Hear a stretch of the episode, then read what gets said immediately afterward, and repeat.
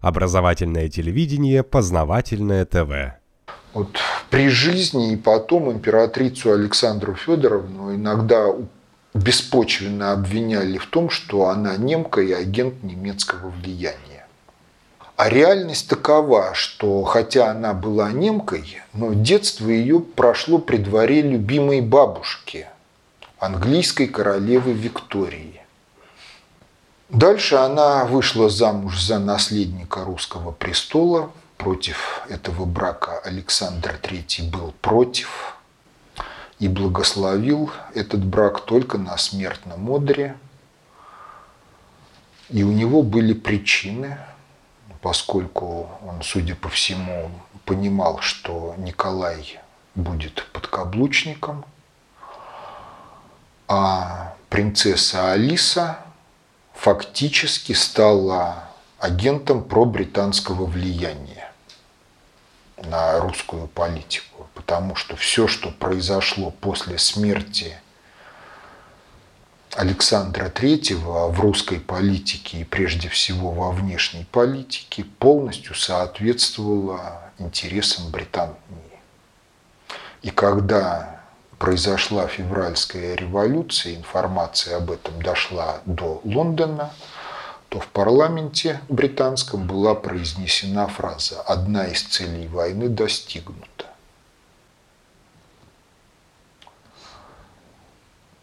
В чем выразилось это пробританское влияние? Ну, оно выразилось, в частности, в русско-японской войне, ну, а потом в том, что Россия втянулась в Первую мировую. Историки в большинстве своем не замечают такого факта. После смерти Александра III изменился внешнеполитический курс России.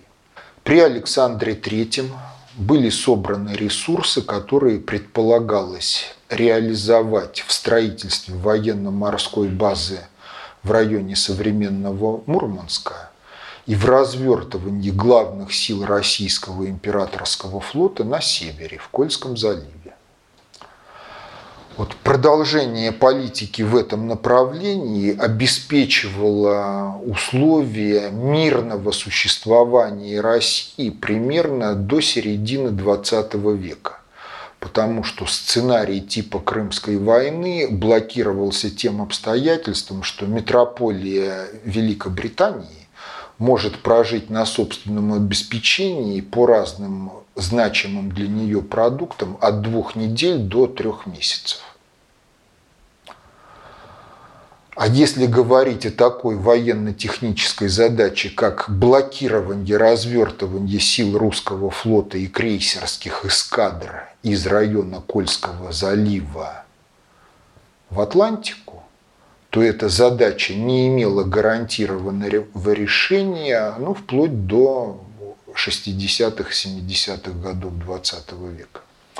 Потому что, ну, например, в 1939 году, за несколько дней до войны, до нападения Германии на Польшу, германский лайнер «Бремен» вышел из Нью-Йорка и исчез в Атлантике. Англичане пытались его перехватить. У них была авианосная авиация, были гидросамолеты, была радиосвязь, уже была какая ни есть радиолокация. Тем не менее, Бремен пересек Атлантику, пришел в Мурманск, там стоял две недели, и когда обстановка стала более-менее стабильной, он ушел из Мурманска в Германию. Ну а представьте, авиации нет, авианосцев нет, радиолокации нет, радиосвязь будет изобретена и станет массовой спустя десятилетия, надо пресечь развертывание сил русского флота из района Кольского залива полярной ночью. Как? Плохо решаемая задача. В литературе есть упоминание о неких учениях, произведенными Соединенными Штатами в 70-е или 80-е годы. Задача учений. Авианосец «Феристол» и корабли сопровождения должны в условиях радиомолчания прятаться под тучами и облачностью, от авиационной и космической разведки Соединенных Штатов. Американцы две недели искали собственный авианосец на просторах Тихого океана и не могли его найти. И учения были прекращены отданием команды о завершении учений. То есть политика Александра Третьего направленная на создание базы в Кольском заливе и главных сил русского флота там, она была стратегически дальновидной и гарантировала нежелание нападать Россию у Англии и ее потенциальных сателлитов на десятилетия вперед. То есть эта политика, ее продолжение могла качественно изменить облик современного мира. Но Александр III умирает, и что происходит? Мурманск был построен в пожарном порядке в ходе Первой мировой войны. Александр III предполагал туда проложить двухпутную железную дорогу сразу. В 80-е годы на некоторых участках железная дорога Ленинград-Мурманск была однопутной. Деньги, предназначенные для развития региона Мурманска, были вбуханы в строительство Либавской военно-морской базы и частично Порт-Артура. Обе базы доказали свою никчемность для России и в Первую мировую войну Либава, и во Вторую мировую войну. Чьим интересам это соответствовало? Интересам Великобритании. Кто был проводником интересов?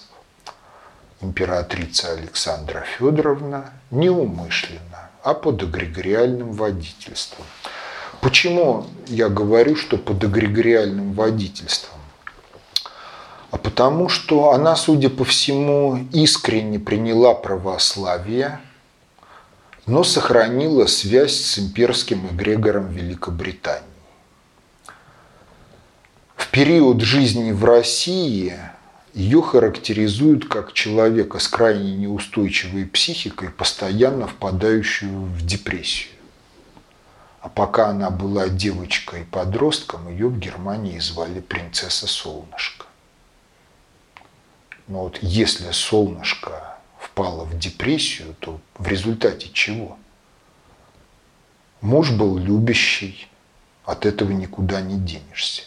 А вот если ее психика стала полем боя британского имперского эгрегора и русского имперского эгрегора, а она не смогла определиться в этой битве, на чьей стороне она участвует, то тогда да, понятно, почему все время депрессии, плохая психосоматика, угнетенное здоровье и целая куча проблем в семье последнего императора познавательная. Много интересного.